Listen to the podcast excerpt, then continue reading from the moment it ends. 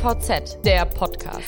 Navigationssysteme bzw. Softwares bestimmen, wie wir Menschen fahren und uns fortbewegen, von A nach B kommen, mit dem Fahrrad, dem Auto, der Bahn zu Fuß. Ist ja auch ganz einfach. Wir geben unser Zielort in unser TomTom im Auto oder Google Maps auf dem Smartphone ein und es sagt uns, wie wir am schnellsten dort ankommen, wo wir hin möchten, von wo wir gerade sind oder starten wollen. Klingt prima, hat aber auch seine Tücken, denn am Ende stehen wir alle gemeinsam im Stau. Warum und was man anders machen kann, sprich wie man Verkehrsmanagement intelligenter planen kann, darum geht es im heutigen Podcast. Als Mann vom Fach darf ich Alexander Meister von Craftmasters begrüßen. Hallo, Herr Meister.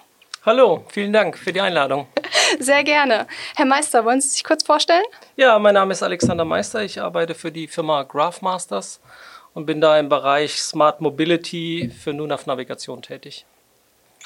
Und Herr Meister, gibt es nun ein Problem mit herkömmlichen Navigationssystemen und falls ja, was ist es? Also das Problem mit herkömmlichen Navigationsgeräten ist eigentlich eher ein Verhaltensproblem. Also das bedeutet, ganz viele unserer Entscheidungen basieren auf dem sogenannten egoistischen Verfahren. Mhm. Ich fahre morgens zur Arbeit, dann kenne ich meistens meinen Weg, wie ich da hinkomme. Und wenn ganz viele Leute so reagieren, ähm, passiert etwas, was wir im allgemeingültigen Kontext als Stau oder stockenden Verkehr können, kennen, weil ganz viele Leute fahren irgendwie alle über die gleichen Strecken.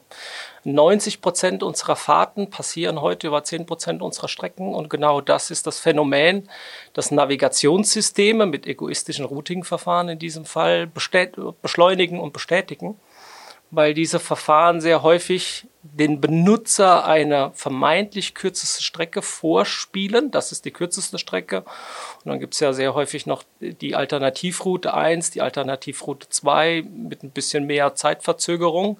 Ja, wenn aber 90 Prozent aller Leute sich für die kürzeste Strecke entscheiden, dann ist in diesem Moment nicht mehr die kürzeste Strecke die kürzeste Strecke. Mhm. Und genau da setzen wir an. Wir haben ein Navigationsverfahren entwickelt, kollaboratives Routing, was eben in die Zukunft schaut. Das heißt, jeder einzelne ähm, Verkehrsteilnehmer bekommt seine beste Route automatisch zugeteilt. Und dadurch, dass man das automatisch macht, haben wir einen ganzheitlichen Blick auf den Verkehr. Man muss sich das ein bisschen so vorstellen, dass man aus dem Weltall quasi auf eine Stadt drauf guckt mhm. und sagt, okay, wie kommen wir jetzt am besten von A nach B für sich selbst, also als Einzelner, aber auch für uns als Gesellschaft. Und genau das ist der Ansatz von NUNAV Navigation. Und verglichen mit herkömmlichen Navigationssystemen, was macht das kollaborative Routing aus? Welche Daten beziehen Sie, die andere Systeme nicht nutzen? Ich glaube, also ob wir andere Daten benutzen, das weiß ich jetzt gar nicht. Darüber würde ich auch, mhm. das wäre eine reine Spekulation. Was wir definitiv anders da machen, ist das Routing-Verfahren dahinter. Also das heißt, wir haben andere mathematische Modelle, äh, die wir benutzen. Wir sind eine reine Cloud-Company. Wir ähm, machen das mittlerweile seit 2013. Nichts anderes. Wir berechnen Routen auf Echtzeitdaten basierend natürlich und geben unseren Verkehrsteilnehmern aber eine Schätzung ab, wie viele ähm, Verkehrsteilnehmer wirst du denn in 15 Minuten an einer ganz bestimmten Kreuzung treffen und mhm. wirst du dann rechts fahren, geradeaus fahren oder links fahren. Und das ist ein, das ist ein erheblicher Unterschied. Das ist ein kollaboratives Routing-Verfahren und das haben wir entwickelt. Was man dazu benötigt, ist unter anderem nicht nur ein Verkehrslagebild, sondern man muss eben hergehen können und muss in die Zukunft sich hinein projizieren können und muss sagen können, in 35 Minuten oder in einer Stunde 45 werden sich 400 Leute an der Ampel treffen und dann muss NUNAV sagen können, ja, das sind aber genau 350 zu viel. Wir schlagen diesen 350 Leuten andere Strecken vor, ohne dass das aber ein individueller Nachteil ist für den einzelnen Verkehrsteilnehmer. Und das ist das Spannende dabei äh, und das ist, das, das ist der Zielkonflikt, den wir da mit dem ganz klassischen Navigationssystem sozusagen dann auch haben, um Leute dafür zu begeistern, eher auf ein anderes Routing-Verfahren umzusteigen. Das heißt, Sie berechnen so gesehen oder nehmen die Kapazitäten, die eine Straße oder Stadt hat, noch mit in Ihre Kalkulation. Ja, man muss sich das ein bisschen so vorstellen, dass man auf einem Stück Straße nur eine gewisse Geschwindigkeit fahren kann. Also und in dem Moment, wo wir ein oder zwei oder drei Autos mehr auf dieses Stück Straße schicken, in diesem Moment kann man plötzlich zum Beispiel nicht mehr 50 fahren. Oder auf der Autobahn kennt man das ja ganz häufig, dass man ausgerechnet hat, dass man sagt, 80, äh, also 80 kmh können wir die, mit 80 kmh können wir die meisten Fahrzeuge über dieses Stück Straße transportieren. Wenn aber plötzlich die, die Durchschnittsgeschwindigkeit nach unten geht, runter auf 60, auf, auf 30, 40 kmh, dann stockt das und dann schlägt das ganz, ganz schnell in den Stau um. Und deshalb ist es ganz, ganz häufig so, dass man ein einziges Fahrzeug quasi dazu bringen muss, nicht eine gewisse Strecke zu nutzen, damit einfach der Durchschnittsfluss vom Verkehr her weiterhin äh, weitergeführt wird. Und das ist genau das, was wir beispielsweise dann auch in unserem Event-Routing-Case ähm, machen, wo Verkehrsmanagementzentralen quasi strategische Verkehrsrouten mhm. hinterlegen können und können so ein digitales Park- äh, und Navigationssystem anschließen. Eventmanagement ist ein gutes Stichwort. Es sind ja auch so ein bisschen die Extremstfälle, wenn man es so sehen will, wo hunderttausende Menschen zusammenkommen mit dem Auto vorzüglich äh, in eine Stadt total überfüllt, um dann sich ein Konzert, äh, eine Messe oder dergleichen anzuschauen, was ja momentan nicht möglich ist, hoffentlich bald wieder. Aber ähm, können Sie mich da einmal durchsprechen? Wie läuft das dann ab am Beispiel von Nunaf? Ja, klar, kann ich gerne machen. Also wir hoffen natürlich auch, dass wir bald wieder alle zu Events fahren dürfen äh, in, der gewohnten, in dem gewohnten Umfang. Ähm, lassen Sie mich über die IAA 2019 sprechen. Mhm. Ähm, 16 unterschiedliche Parkflächen, zu jeder Parkfläche wahrscheinlich drei oder vier Zufahrten und dann noch eine geänderte Verkehrsführung vor Ort. Und das sind eben genau die Dinge, die wir in NUNAV selbst digital hinterlegen können. Das heißt, wir haben eine Verkehrsmanagementzentrale, die so einen ganzheitlichen Verkehrslageblick äh, über eine Situation haben kann. Wir haben eine Stadt, die hergehen kann und kann sagen, so in diesen einzelnen Bereichen haben wir die und die Straße jetzt heute gesperrt. Und gleichzeitig haben wir einen Endbenutzer, der hergeht und sagt, ich fahre zur IAA 2019 wird dann vom Veranstalter auf festgelegte Routen bzw. Parkflächen geführt, indem er ganz einfach sagt, ich bin ein Besucher oder ich hab, bin Presse, darf also quasi vorfahren und da mein Auto abstellen oder ich bin eine Person mit, einer, mit, einer besonderen, äh, mit einem besonderen Bedürfnis, die haben natürlich auch andere Parkflächen und plötzlich wird das Stück Straße nicht mehr für alle einzeln befahrbar, sondern das Stück Straße wird eigentlich nach den Rollen ausgewählt. Und dadurch entzerrt sich die Verkehre natürlich großflächig und man kann unter anderem, das war bei der IAA 2019 auch der Fall, auf unvorhergesehene Ereignisse wie beispielsweise äh, eine Demonstration natürlich wunderbar reagieren weil man ein digitales Parkleitsystem quasi mhm. auf dem Navi, also in, in, in der Smartphone-App drin hat, reagieren kann da kann sich auch so ein Protestzug dann mal plötzlich von einer ausgewiesenen Strecke abbewegen, um eine neue Zufahrtsstrecke zuzumachen. In diesem Fall wussten nun auf Anwender im Vorfeld davon und wurden trotzdem sicher abgepackt. Und wo bekommen Sie die Daten dann her? Offiziell äh, von der Stadt? Also wir ja. nutzen für die Verkehrsflussberechnungen unsere eigene Flotte selbstverständlich, mhm. Äh, dadurch, dass wir natürlich im Logistikbereich sehr, sehr stark tätig sind. Uh, unter anderem haben wir aber auch eine sehr starke Pkw-Flotte mittlerweile ähm, am Start. Das heißt, das sind einfach Daten, Positionsdaten, sogenannte Probes. In welche Richtung steht mein Auto? Äh, was ist der Tag heute? Die Uhrzeit? Wie schnell bewege ich mich gerade? Das wird in unserem System sozusagen aufgenommen und da gibt's Datenanbieter, die genau diese Daten in Rohformat auch verkaufen. Das kaufen wir so quasi ein. Das verarbeiten wir und danach sind die Daten, die einzelnen Datenpunkte dann auch schon weg. Äh, das mhm. bedeutet, oder ich erkläre das deshalb, weil wir sehr, sehr viel Wert darauf legen, datensicher zu arbeiten. Das bedeutet, wir erstellen keine Nutzerprofile, es gibt keine Anmeldungen in NUNAV. In NUNAV. Man ist vollkommen anonym. Mhm. Und wie kommen dann so gesehen, was Sie eben ansprachen, die Prognosen zustande, wie äh, die Verkehrssituation in einer halben oder dreiviertel Stunde aussehen wird, was ja auch ausschlaggebend für Ihre Routenberechnung und Planung ist? Das ist etwas, was wir im Verkehrslagebild sozusagen abbilden. Also jedes, jede Straße hat ja quasi eine Verkehrslage. Wenn man sich das ganz ganz sporadisch anschaut oder ganz platt ausgedrückt, ähm, schauen wir einfach über den Tag verteilt, wie schnell kann man eigentlich an einer Straßenkreuzung gerade fahren oder auf einem Stück Autobahn.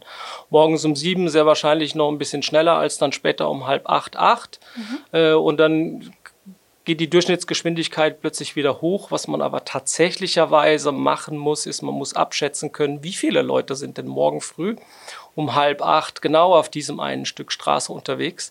Und genau das ist natürlich ähm, ja, das Cloud Computing und unser Expertenwissen, was diesbezüglich da zum Zuge kommt, wo wir dann Prognosemodelle mithilfe von künstlicher Intelligenz ähm, halt erstellt haben und jetzt auch mittlerweile seit über 13 Jahren perfektionieren und verfeinern. Und äh, ja, so machen wir das. Mhm. Und da kommen wahrscheinlich auch solche Faktoren wie ach, nationale Feiertage, Urlaube oder auch länderübergreifende Dinge, Festlichkeiten zum Zuge? Genau, diese, diese Dinge sind mehr oder weniger da drin mit hinterlegt und das System ist an sich ist ja selbstregulierend. Mhm. Das heißt, äh, zu Einbruch der ersten Corona-Zeit konnte man dann sehr schön bei uns sehen, ja, eigentlich hätten wir jetzt erwartet eine Durchschnittsgeschwindigkeit auf einem Stück Autobahn von 125,3 km/h. Tatsächlich sind die Leute an diesem Tag aber 150,5 km/h gefahren. Oh, woher kommt das? So, also das ist ein selbstlernendes das ist ein mhm. selbstlernendes System, das lernt daraus und man weiß ja auch, wo die Leute jetzt gerade entlangfahren und wo werden sie eigentlich in einer Viertelstunde sein. Und das ist auch eins dieser Dinge, wie man eine intelligente Verkehrsführung herleiten. Man muss, man muss quasi der, einer Ampel sagen können, guck mal, in 45 Minuten befinden sich 300 Autos vor dir und nicht erst in fünf Minuten vorher, also als Beispiel. Mhm. Gibt es eine Kapazitätsober- oder Untergrenze? Das ist meistens äh, die erlaubte Höchstgeschwindigkeit. Okay. Ja, also ich, wir haben noch niemanden mhm. erlebt, äh, der bei einem Stau, wo man 60 fahren darf, äh, plötzlich 120 fahren konnte. Mhm. Das heißt, man kann nur immer so viele Fahrzeuge dort auch hinschicken, wie die Durchschnittsgeschwindigkeit gerade ist. Und das ist genau auch, das ist ja die Krux. Also es, es, wir sprechen hier nicht von einzelnen Fahrzeugen, sondern wir sprechen in Wirklichkeit von Millionen von Fahrzeugen. Und dann sprechen wir von Billionen unterschiedlichen Straßenstücken. Mhm. Also die Rechenkapazität und die, die, die, Leistung, die dahinter steckt, das ist, das, das darf man nicht unterschätzen. Es geht darum, dass man sagt, man fährt in Stockholm los und man möchte eine Route in, in Sizilien haben. Und äh, das muss die ganze, über die ganze Wegstrecke an jeder einzelnen Kreuzung muss man sagen können, fahr jetzt bitte rechts, fahr geradeaus oder fahr links. Mhm. Also sehr komplex. Schlussendlich ist das sehr komplex, aber für die Allgemeinheit, wie gesagt, hm. wenn man aus dem Weltall blickt, ähm, ist das ein System, das äh, sehr, sehr viele Vorteile mit sich bringt, und zwar für alle Beteiligten. Das System lebt aber ja davon, dass möglichst viele es dann auch nutzen. Äh, gibt es eine gewisse Marktdurchdringung, dass es auch wirklich gut funktioniert? Ja, es gibt natürlich eine Marktdurchdringung und es gibt auch natürlich ähm, immer wieder die Frage, aber wie macht ihr denn das gegen die Platzhirschen ähm, anzukämpfen, sage ich jetzt mal. Mhm. Ähm, ich will ein ganz einfaches Beispiel nennen. Wenn wir uns eine, eine Helene Fischer Konzert in Hannover in 2018 anschauen, ähm, da gibt es zwei ganz klassische Zufahrtsstraßen. Messe Schnellweg von Norden kommt, also aus Hamburg kommt, und einmal Messe Schnellweg von Kassel aus kommt. Dann trifft man sich, alle treffen sich in der Mitte und fahren links ab und dann versuchen sie nochmal nach links abzubiegen. Und wenn ein Verkehrsplaner darauf schaut, dann sagt er, hm, ja, da wird es dann da wohl Stau geben. Und dann geht, kann ein Verkehrsplaner quasi eine strategische Routenführung hinterlegen. Das heißt, in NUNAV selbst gelten plötzlich nicht mehr das Straßennetz, das komplette Straßennetz, sondern nur noch das strategische Straßennetz, das eine Verkehrsmanagementzentrale vordefiniert hat. Und in diesem Fall bedeutet das eben, dass 460, 500 Autos nicht mehr die klassische Anreisestrecke benutzen. Und damit haben sie eigentlich den Schwellenwert. Also wir gehen immer mit dem Schwellenwert ähm, aus, dass man zu Großveranstaltungen circa 10 Prozent der Verkehrsteilnehmer benötigt, damit alle anderen Verkehrsteilnehmer circa zwischen 30 und 35 Prozent schnellere Strecken haben. Mhm. Und das ist ein riesen, riesengroßer Hebel, weil dieser Hebel können Sie quasi mit einer ganz, ganz kleinen Prozentzahl an Benutzern, also 10 10 Prozent in diesem Falle, können Sie diesen Hebel in Bewegung setzen und die Kosten dafür im Vergleich zu, äh, zu einer klassischen Verkehrsführung, wo wir uns dann vorstellen, dass wir Trips aufstellen müssen, dass wir LED-Tafeln befeuern müssen, dass wir unterschiedliche Szenarien machen müssen, die ganzen Meetings zwischen Polizei, Ordnungsamt und, und, und. Das kann man sich in diesem Fall ein bisschen, kann man das einsparen, also man kann das herunterfahren, ganz wegfallen lassen sollte man das auf gar keinen Fall, macht man auch nicht, sondern man fährt das quasi herunter und kann sich dadurch äh, einen viel besseren Verkehrsfluss erkaufen für einen Bruchteil der Kosten. Mhm. Sie haben ja jetzt auch schon die Messelogistik mehrfach angeführt. Ähm, Sie haben aber auch eine Routenoptimierung bzw. eine Lösung für die CAP-Branche. Genau, also wir haben also das bei der mhm. Messelogistik oder bei, bei, bei den Messeverkehren ähm, haben, wir, haben wir zwei unterschiedliche Verkehre. Mhm. Das eine ist der Besucher-Ausstellerverkehr und das andere sind natürlich Warenwirtschaftsverkehre, die zu einer Messe zum Aufbau oder zum Abbau oder auch einfach nur Ware hinbringen. Ähm, für beides haben wir eine Lösung. Das eine ist strategische Verkehrsführung für den Besucher. Ähm, man sagt einfach, man ist ein Besucher oder man ist ein, eine Presse und wird dann dementsprechend auf den richtigen Parkplatz sozusagen geschickt.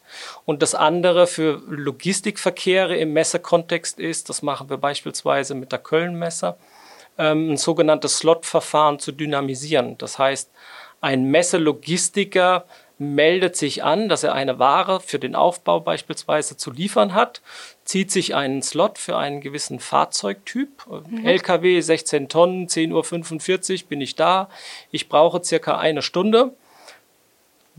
Damit gibt es einen Anmeldecode und dieser Anmeldecode wird dann quasi, führt dann quasi über eine strategische Verkehrsrouting an die Kölnmesse heran und gleichzeitig bekommt das Logistikzentrum der Kölnmesse eine dynamische Wegführung für diesen einzelnen LKW. Das heißt, der einzelne LKW selbst hat einen Vorteil davon, dass es plötzlich dynamisch ist und dass er keine starren Zeitvorgaben mehr hat. Mhm. Und wie funktioniert das äh, in der Kurierlösung? Ja, für Nunav Kurier ähm, haben wir natürlich alles, was im Fahrzeug, ähm, also alles, was man zur Navigation benötigt, haben wir nochmal funktionale Anforderungen. Das bedeutet, man muss beispielsweise ein Paket zu einer bestimmten Uhrzeit zugestellt haben. Oder man darf in eine Innenstadt nur bis zu einer bestimmten Uhrzeit einfahren. Oder ein, es steht nur ein gewisser Fahrzeugtyp zur Verfügung. Ähm, oder wenn wir uns an die, an, an, die, an die Supermarktbelieferung erinnern, dann steht beispielsweise, ganz bestimmte Fahrer können nur mit ganz bestimmten Lastzügen und Anhänger fahren. Also es ist, macht einen riesengroßer Unterschied, ob man einachsigen Anhänger fahren kann oder mit einem zweiachsigen Anhänger rückwärts fahren kann. Ähm, all diese funktionalen äh, Restriktionen können wir nun auf Kurier quasi abbilden. Und damit fahren wir für Einzelne nicht mehr von A nach B, sondern von A nach B, C, D, E, F, G. Mhm. Und das aber immer ähm, bidirektional. Das bedeutet, man kann morgens, jeden Morgen kann man eigentlich Tourenausplanungen neu kalkulieren, basierend auf der täglichen Auftragsmenge kann dann den Fahrern sozusagen Fahrempfehlungen mitgeben, beziehungsweise auch Ladereihenfolgen mitgeben. Und wenn der Fahrer aber selbstständig sich entscheidet, etwas anders dazu machen, dann rechnet das nun auf Kurier neu. Mhm. Und die Herausforderung dabei ist auch wieder, dass das innerhalb von einem Menschen angemessenen Zeitraum geschieht, nämlich so eine Sekunde. Also in dem Moment, wo das länger dauern würde, dann würde der Fahrer irgendwann sagen, nee, das ist aber jetzt kein nettes Tool. Ähm, das haben wir natürlich konsequent von der Anwenderseite her äh, gedacht und bilden das dann auch dementsprechend ab. Mhm. Und dem Ganzen liegt auch wieder eine dynamische Routenplanung zugrunde. Genau, also dem Ganzen liegt natürlich nur, also in Nunav mhm. Kurier wird natürlich die Nunav Navigations-Routing-Algorithmen quasi ähm, benutzt. Und dem aufgebaut sind die funktionalen Restriktionen, die man für nun auf Kurier oder die man für ähm, der Paket, Express und äh, Zustellbranche quasi benötigt für unterschiedliche Fahrzeugklassen. Also da sprechen mhm. wir dann wirklich von, ist es ein einzelnes Fahrzeug, also Pkw, ist es eher ein Lieferfahrzeug, sprich Van-Größe, ist es eher 7,5 Tonnen, ist es 16,5 Tonnen, was braucht man denn? Und diesbezüglich das können wir alles ausspielen. Mhm. Und äh, wenn eine gesamte Kurierflotte von einem Dienstleister so gesehen ähm, das verwenden würde, Würden die Fahrzeuge auch nicht gleichzeitig die gleiche Straße abfahren, da sie ja miteinander kommunizieren, wenn ich es richtig verstanden habe? Mhm. Ja, wobei man natürlich immer vermeiden möchte, dass sich zwei Lieferfahrzeuge ähm, eines, eines einzelnen Anbieters in einer gleichen Straße befinden, sondern was man tatsächlicherweise machen möchte, ist, man möchte ein, eine Arbeitszeit, sagen wir acht Stunden am Tag, möchte man möglichst sinnvoll ausfüllen für den Fahrern, sodass möglichst keine Wartezeiten entstehen. Und natürlich möchte man auch hergehen und möchte eigentlich statt 15 Pakete plötzlich 18 Pakete die Stunde zustellen. Und genau dafür ist unsere Lösung geschaffen. Mhm. Ähm, Sie haben eben im Vorgespräch noch etwas ganz Interessantes angesprochen, auf das ich gerne zurückkommen würde. Und zwar wird es in 50 Jahren noch Ampeln geben. Das ist eine sehr interessante Frage. Äh, ich glaube, in meinem Vorgespräch habe ich auf ein Video verwiesen, das es auch frei im Internet zu finden gibt. Ja, da wird das Ganze ohne Ampeln, weil also der Mensch läuft über die Straße und Computersysteme sind in der Lage, diesen Menschen zu erkennen und regulieren quasi die Geschwindigkeit, ihre eigene Geschwindigkeit nach unten beziehungsweise nach oben, um noch vorher drüber zu kommen oder nach ihm. Und äh, ja, ist eine interessante Frage.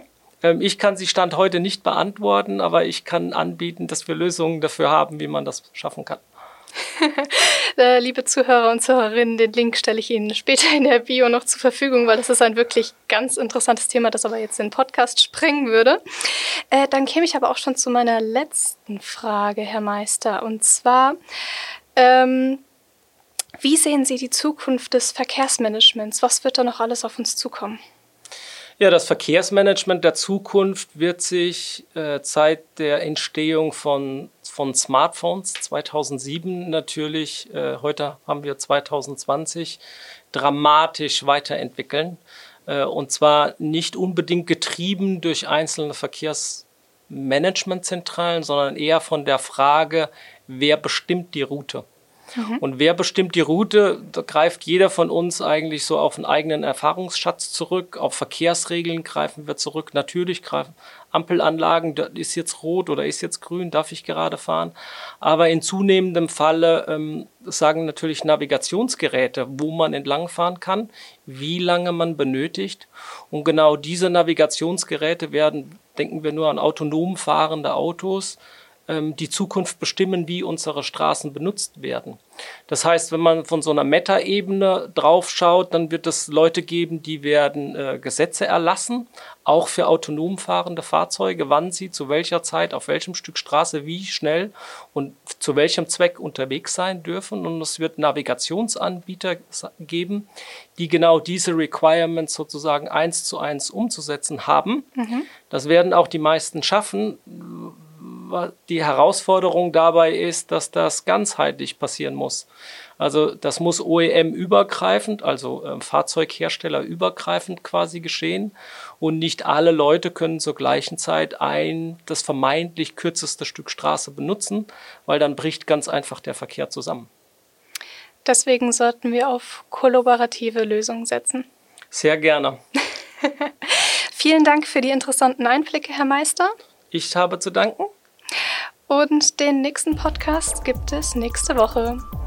Dankeschön.